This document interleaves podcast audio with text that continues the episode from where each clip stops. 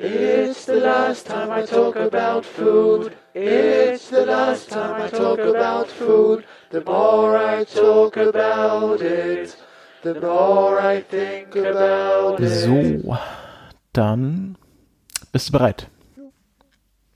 Alles klar. Hallo und herzlich willkommen zur 32. Ausgabe der Zeitspeise. Ich begrüße bei mir im virtuellen Podcaststudio meinen Podcastpartner, den Kai. Hallo Kai. Hallo Christopher. Und wie schon in der letzten Folge angekündigt, ähm, redest du Kai heute über ja ein beliebtes Frühstücksgericht. Sogar über mehrere. Also ähm, wie ich jetzt ja schon mehrfach gesagt hatte, die Hanna hatte den Themenwunsch und schrieb Cornflakes und in Klammern dahinter Müsli. Und ähm, ich habe jetzt äh, beides für die Sendung mich, ein bisschen eingelesen. Äh, das kriegen wir auch, ähm, denke ich, beides hin. Also ähm, das äh, sind sogar fließende Übergänge zwischen den beiden Geschichten und ähm, ja, wenn man jetzt einsteigen möchte, haben wir eigentlich auch einen schließenden, fließenden Übergang äh, zu der vergangenen Folge, wo du über den Sauerteig gesprochen hast. Denn ähm, genauso lange wie äh, Menschen halt Brot oder brotähnliche Dinge äh, herstellen, haben sie sich halt auch von Getreide in irgendeiner Form ernährt. Das war ja halt in den Anfängen vermutlich nicht mal so ein Produkt wie äh, Brot, sondern werden erstmal Getreidebreie gewesen sein. Vielleicht so in ganz früher Form haben, haben die unsere Vorfahren wahrscheinlich erstmal irgendwo Gräser und Samen und äh, Nüsse und solche Dinge einfach so gesucht und dann von der Hand in den Mund äh, direkt äh, zerkaut und, und, und verspeist. Aber als die äh, Menschen dann sesshaft geworden sind und du hast es ja auch schön beschrieben, dann angefangen haben, äh, ähm, das Getreide zu kultivieren, fing das äh, natürlich an, dass man auch Vorräte hatte und äh, da sind dann wahrscheinlich erste Formen dieser Getreidespeisen entstanden. Äh, man, man, kann davon ausgehen, dass das ähm, Getreide entweder eingeweicht wurde in Wasser oder dann eben später oder, oder alternativ dazu gekocht, zu einer Art Brei oder Suppe. Ähm, Genau, aber die Geschichte äh, des Müslis, so wie wir es äh, kennen und auch äh, den, dem Namen nach, äh, geht zurück auf ähm, einen, einen Mann namens Maximilian Oskar Birchner-Benner. Äh, Bircher-Benner. Und äh, es ist ein Schweizer, und das war ein, der Gründer eines Sanatoriums äh, in der Schweiz, logischerweise. Und der äh, hat seine Kreation eigentlich erst Apfeldiät-Speise genannt oder kurz de Spieß. Also kann man sich ja herleiten, also Schweizerdeutsch, die Speise. Ähm, was mir nicht klar war, dass Müsli eigentlich auch ein Schweizer Wort ist. Nämlich einfach äh, sozusagen die Variante von Mus, wie wir es hier kennen. Ein, ein Müsli. Ein, ein Müsli, Müsli, ein kleines Mus. Das ist ja extrem niedlich. Das ja. ist mir noch nie aufgefallen. Und ähm, tatsächlich äh, äh, ist das halt äh, da, darauf zurückzuführen. Führen. Der Erfinder diese, dieser Speise ist der äh, Biercher allerdings nicht. Äh, man äh, nimmt an, dass er das Essen, äh, äh, diese Speise vorher ähm, bei einer Wanderung in den Alpen entdeckt hat, als eine Sennerin, Sennerin ihm äh, so eine Rohkostmahlzeit serviert hat, wie sie auch die äh, die Hirten, die Alpenhirten ähm, schon seit hunderten Jahren gegessen haben. Von daher ist es also keine äh, Sache des 19. Jahrhunderts, äh, des 20., frühen, frühesten 20. Jahrhunderts, also so um 1900 rum, ähm, ähm, kam der Bircher da ins Spiel, da gab's diese Art der Speise eben schon lange. Und äh, er hat nur eine sehr feste, sehr äh, konkrete Rezeptur entwickelt und hat die sozusagen dann auch sowohl in seinem Sanatorium als wohl auch in äh, Vorträgen ähm, ja beworben als äh, besonders äh, hochwertige Nahrung.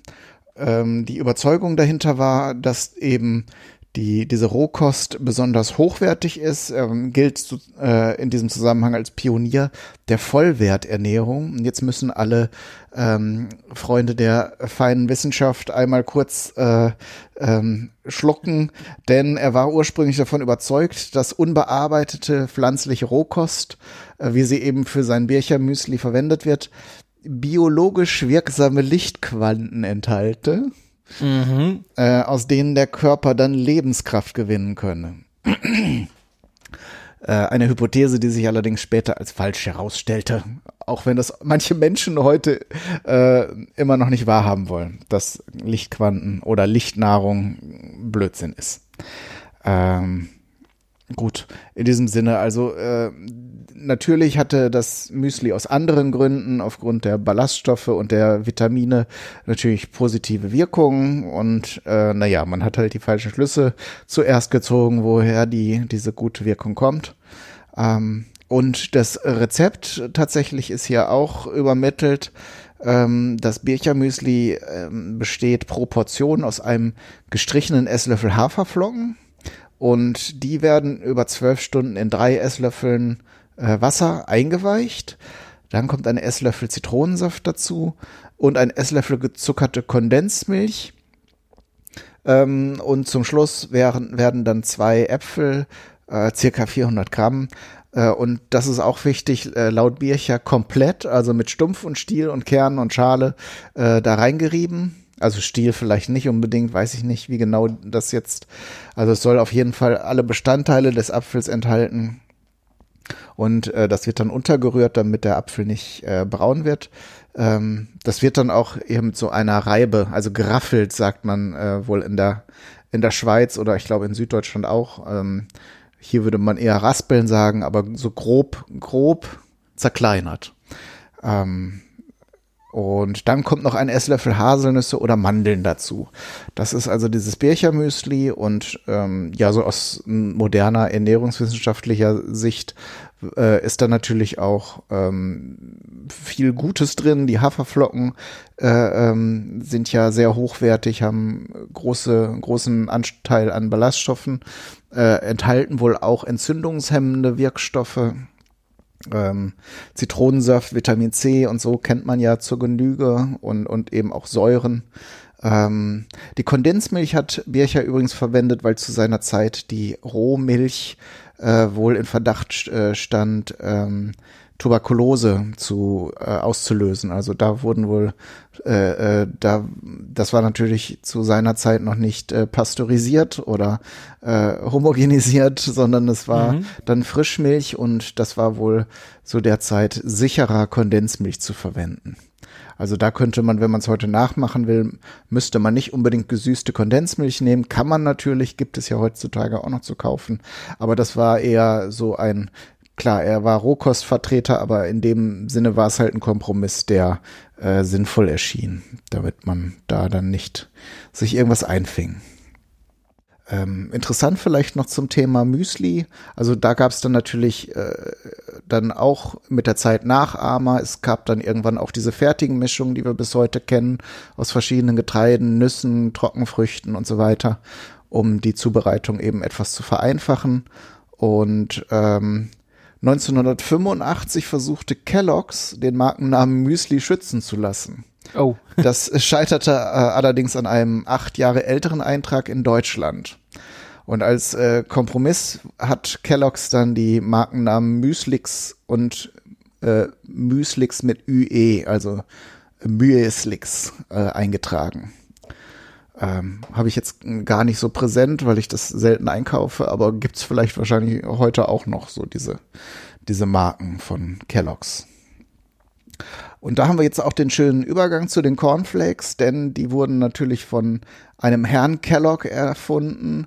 Ähm, der äh, John Harvey Kellogg äh, war der, äh, ja, der ähm, auch ein Leiter eines San Sanatoriums, nämlich des Battle Creek Sanatoriums in Michigan.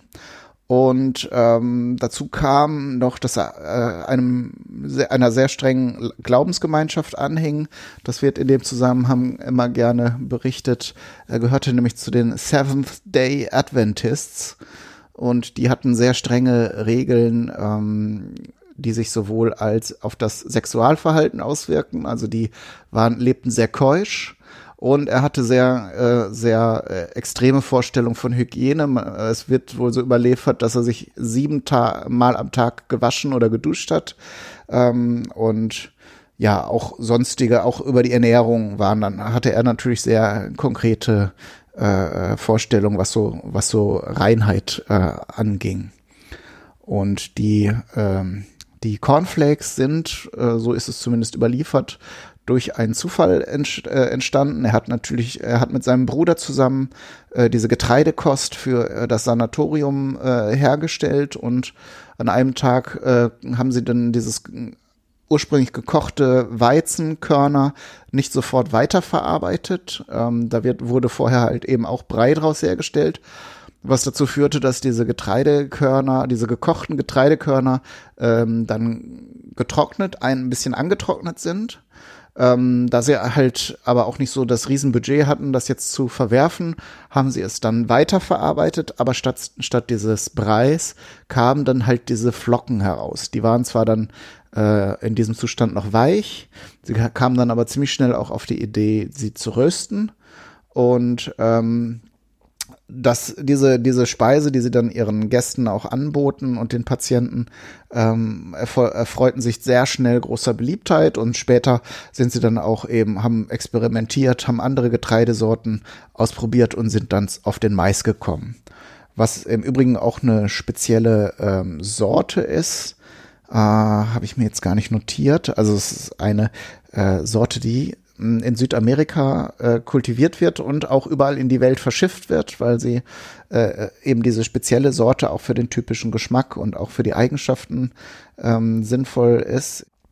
Genau. Und was äh, auch passiert ist, äh, relativ schnell, da, äh, dadurch, dass sogar Patienten des Sanatoriums äh, das gemacht haben, ist, dass es Nachahmer gab. Also ein, ein äh, Gast dieses Sanatoriums hat später ein Konkurrenzprodukt äh, zu diesen Roasted Cornflakes äh, hergestellt und auch andere Konkurrenten kamen nach und nach auf den Markt und äh, erst im Jahr 1894 hat äh, Kellogg's sich dann das Patent auf Flaked Cereals and Process of Preparing the Same äh, ähm, eingereicht das wurde dann äh, eingetragen am 31. Mai 1895. Ähm, und genau, da war es dann äh, äh, sozusagen sein, sein Patent. Äh, ein Filmtipp vielleicht noch dazu, das, äh, da sind wir wieder ein bisschen davon abgekommen. Es gibt ja äh, auch äh, sehr viele ja, populäre Medien in dem Zusammenhang. Zum Thema Kellogg's gibt es den Film Willkommen in Wellville von 1994. Da spielt Anthony Hopkins den Ke äh, Mr. Kellogg. Ähm, und naja, die Kritiken für den Film sind so äh, mittel, mittelprächtig. Also ich habe den Film auch gesehen. Ähm, ist, ist ganz amüsant, ist aber jetzt halt kein historischer Film, ist so ein bisschen auf äh, äh, Unterhaltung und ein bisschen auf Komik ausgerichtet. Aber so ein bisschen äh, äh, erlebt man so, so dieses Flair, das vielleicht an diesem Sanatorium des äh, Mr. Kellogg geherrscht hat. Und weil er halt eben auch so eine sehr kuriose Figur war und seine, sein Glauben halt auch so viele ähm, äh, ungewöhnliche Auswirkungen auf sein Leben hatte, äh, ist es wohl am Ende eher eine Komödie geworden. Genau, ähm, Christopher, Hast du denn schon mal Müsli gegessen? Äh, ja, tatsächlich sowohl Cornflakes als auch das Bircher Müsli. Ähm, ich habe tatsächlich früher als Kind ähm, habe ich ausschließlich Müsli gefrühstückt. Dort immer das äh, Köln Schoko Knusper Müsli. Es durfte kein anderes sein. Da war ich sehr sehr spezifisch. Ähm, ich glaube, also heute frühstücke ich kaum noch Müsli oder irgendwie Cornflakes oder so, sondern eher, ich bin jetzt eher so auf die klassische äh, Brotzeit umgestiegen. Ähm, aber äh, ich weiß nicht, es gibt immer dieses Gerücht, dass hier dieser Mr. Kellogg Cornflakes erfunden hat, um Kinder vom Masturbieren abzuhalten. Ähm, das, das war auch so ein Ding seiner Glaubens, ähm, äh, Glaubensrichtung, ob das äh, dieses Getreideprodukt jetzt, das habe ich jetzt zumindest nicht gelesen. Mhm Ja, kann ja bestimmt auch nur so ein, so ein falsch wiedergegebener Mythos sein, irgendwie das, also ich habe immer gehört, ja, weil, weil die, weil die Kinder dann äh, diesen, die, die Cornflakes essen, dann werden sie nicht irgendwie durch zu viel Zucker oder durch falsche Nahrung dazu verleitet zu masturbieren. Mhm. Und ähm, es ist ja auch so diese Geschichte, dass halt seit äh, der Erfindung der, der Cornflakes von Kellogg der Zuckergehalt in, in eben jeden ähm, jährlich um einen gewissen Prozentsatz zunimmt. Und heute gibt es ja Frosted und Double Frosted Flakes und ähm, da gibt's ja äh, sehr schöne Frivolitäten mit Fruit Loops und so, ähm, die dann sich sehr weit entfernt haben vor der Ursprungsidee. Das war ja. allerdings auch ein äh, sehr früher Konflikt, den er mit seinem Bruder hatte. Mhm. Der hatte wohl re recht früh schon rausgefunden, dass die Cornflakes mit Zucker besser schmecken. Und eben aufgrund dieser Reinheitsidee sein, äh, des, des Sanatoriums Kellogg ähm, haben sie das bei denen zumindest weggelassen. Ich glaube, nachher haben sie dieses kommerzielle Produkt dann auch mit äh, Zucker versetzt, aber das war, was am Sanatorium sozusagen ausgegeben wurde, war ohne Zucker. Mhm, mhm. Okay, also dann für, für die Leute, die dort zum Gesunden hingekommen sind, gab es dann ohne Zucker und mhm. dann für die einfache Bevölkerung mit Zucker. Sehr spannend. Ich sehe hier gerade, der, der Film äh, basiert, also hier Welcome to Wellville, Willkommen zu Wellville, wie heißt der Film? Willkommen in Wellville, mhm. basiert tatsächlich auf einem Roman von T.C. Boyle. Aha. Ähm, und hier, ja, ist auch schön besetzt. Hier Bridget Fonda, John Cusack, ähm, kommt mal auf meine Watchlist. Klingt sehr spannend. Äh, wirkt so ein bisschen so, geht so in die Richtung von The Founder, was wir neulich auf unserem Twitter-Kanal hatten, über die äh, Gründung des Franchises auf jeden Fall von McDonalds. Ähm, äh, sehr spannend. Ähm, Anthony Hopkins kann man sich ja immer geben. Ist ja selten, selten sehr schlecht. Ja, äh, wie ist bei dir mit Cornflakes? Äh, frühstückst du die noch regelmäßig oder auch eher Brotzeit? Ich selbst nicht, aber ich kaufe sie für meine Tochter gerne. Ähm, diese, diese auch in allen Variationen, sowohl Cornflakes als auch die Fruit Loops mussten es jetzt tatsächlich neulich auch sein.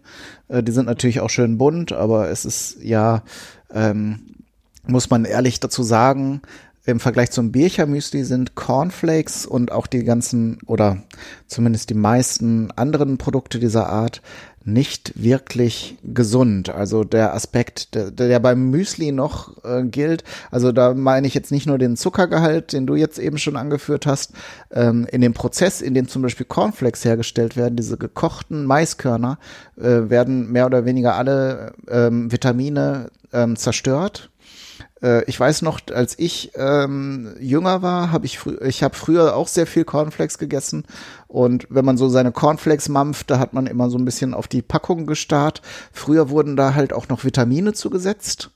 Ne, mhm. um den Eindruck zu erwecken, das wäre jetzt halt eben gesundes, wie, wie Müsli halt, ein gesundes Getreideprodukt.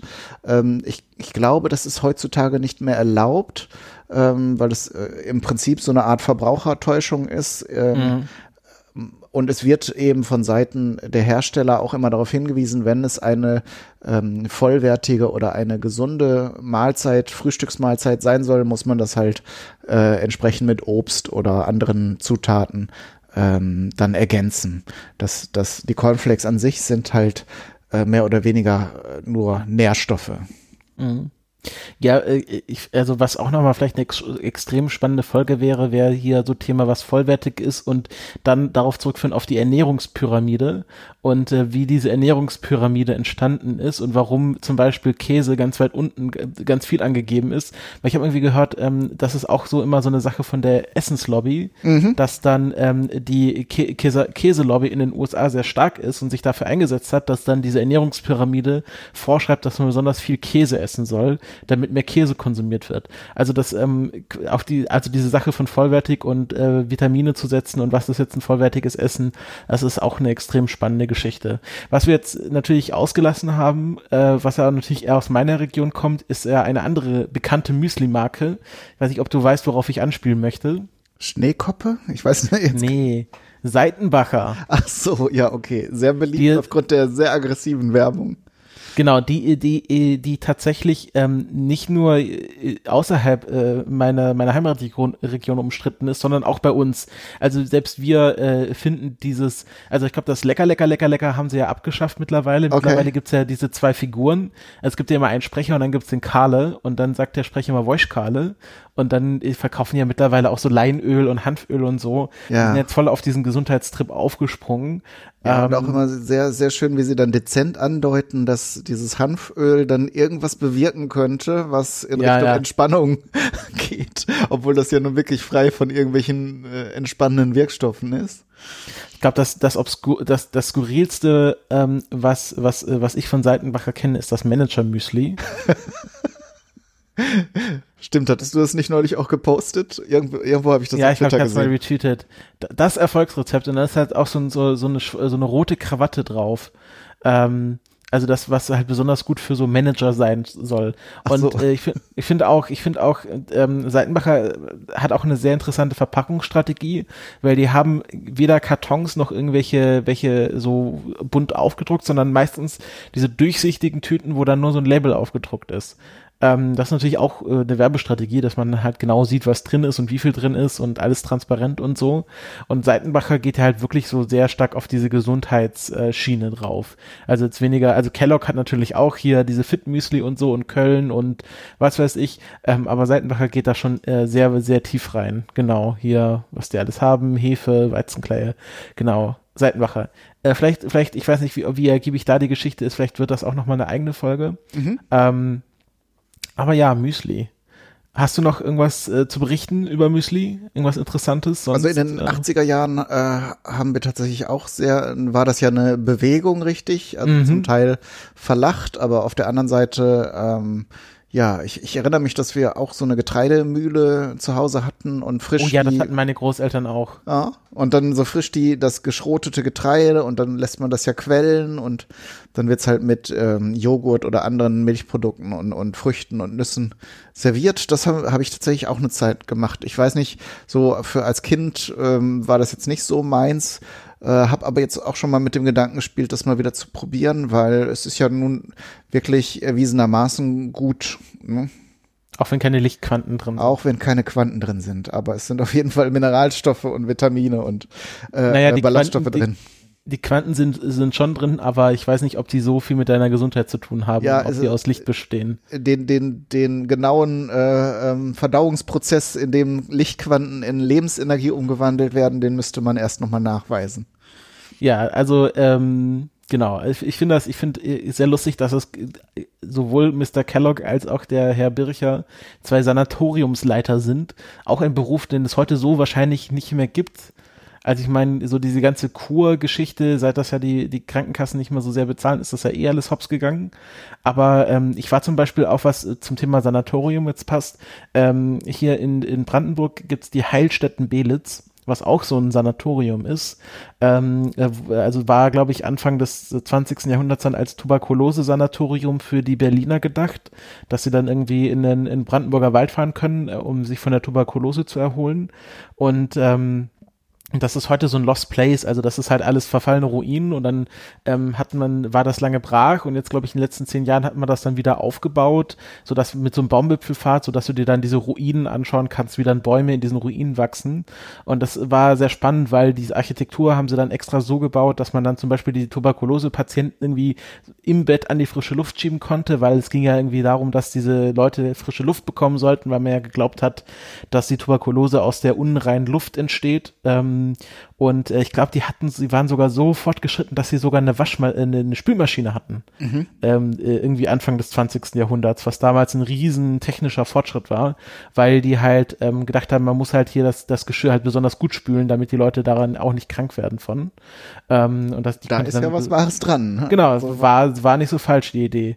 Ähm, also dieses Sanatoriums und Heilstätten und so, das, das ist auch eine interessante Geschichte. Ähm, und dann halt in Verbindung auch mit Vollwertkost und, und äh, Rohkost und so. Das sind ja so, was heute so Quinoa und, und Superfoods ist und äh, solche Sachen. Das war früher halt so, dass man halt irgendwie Vollkost gegessen hat, Vollkostnahrung. Oder ja, da gibt, es, da gibt es sicher noch äh, einige äh, Phasen, die man, äh, also es gibt ja auch heute noch Kuren und ähm, das, das ist natürlich ein spannender Aspekt, da, den man nochmal konzentriert betrachten könnte, was so heute oder was im Laufe der Zeit als gesunde oder als äh, vor allen Dingen als heilende Ernährung, äh, Ernährung betrachtet wurde. Heilnahrung, genau. Genau. Also so, zum Beispiel äh, fällt mir da so, wenn ich jetzt so wühle, so basische Ernährung ist ein Ding, Mhm. äh, Heilfasten ist ein Ding. Ähm, also jetzt äh, vollkommen wertneutral, ob das jetzt wirklich Auswirkungen hat oder nicht, aber es sind auf jeden Fall Dinge, die praktiziert wurden und vielleicht sogar werden noch. Ähm, das könnte man tatsächlich auch noch mal genauer anschauen. Steinzeitdiät, Ja, ja. ja, das ist, oder Keto-Fasten, also gibt's ja, Ja, die wildesten ja. Sachen. Da müsste man wahrscheinlich dann sehr genau recherchieren, ähm, äh, wie jetzt da genau der, der Wirknachweis äh, erbracht wurde oder auch nicht. Ja, Ähm, vor aber allen Dingen, wie sie uns erklären wollen, dass die Steinzeitmenschen, die ja so vielleicht 20, 30 Jahre alt geworden sind, sich besser ernährt haben als wir heute. Und Naja, das ist äh, der, der, der, der, der Anteil an Mammutfleisch im Essen ist dramatisch zurückgegangen. den können wir nicht mehr bieten, ne? Ja, na, vielleicht noch nicht. Also wenn jetzt hier die Gentechnik weiter voranschreitet, vielleicht gibt's dann bald Mammutburger. Ja, wenn sie, Mal schauen. wenn sie das Wir mal hatten ordentlich aufri- äh, auftauen können, so ein Vieh. Wir haben ja noch im, im Thementrello auch noch äh, einen Themenpunkt Essen der Zukunft. Vielleicht ist das dann auch irgendwann äh, dann auch der, der Thema Mammutburger dann Ja. ein Ding. Und dann so endlich mal wie, wie Fred Feuerstein so ähm, Dinosaurier-Spare Ribs essen, ne? wenn genau. dann der Dino-Park irgendwann tatsächlich gebaut wird. Gut, ähm, ich habe so das Gefühl, das war's jetzt alles, was wir, was wir euch zu, zu Müsli erzählen können, oder Kai? Ja, es war nicht viel, es war mal wieder sehr dürftig vorbereitet, aber ich gelobe Besserung. Das war jetzt tatsächlich äh, zu unserem Aufnahmetermin hatte ich das alles noch nicht vorbereitet und habe jetzt so ein paar, paar Themenbröckchen zusammengeworfen. Aber wie gesagt, das wird alles wieder besser demnächst. Und damit würde ich fragen, Christopher, was kriegen wir denn nächstes Mal zu hören? Ja, du hast es ja schon vorgemacht, äh, als du deine Folge über Auguste Escoffier äh, gemacht hast, dass wir jetzt auch äh, anfangen, Personen, die kulinarisches geleistet haben, vorzustellen. Und ich mache diese Reihe weiter, nämlich mit der großartigen Julia Child, der einer der ersten Fernsehköchinnen überhaupt und vor allem in den USA. Hm? Hattest du, glaube ich, sogar schon angekündigt, als wir diese Rubrik äh, vorgestellt hatten, neu, ne? Ja, stimmt, genau, da hatte ich mich gerade dazu entschieden. Genau, das werde ich, äh, werdet ihr in der nächsten Folge von mir hören. Da bin ich schon sehr gespannt und dann bleibt nichts anderes als zu sagen, vielen Dank für eure Aufmerksamkeit, alles Gute, bis zum nächsten Mal und tschüss. Tschüss. Eat my head with cream. Eat my arms with mayonnaise. Eat my legs with ketchup. And invite friends around to taste my ass.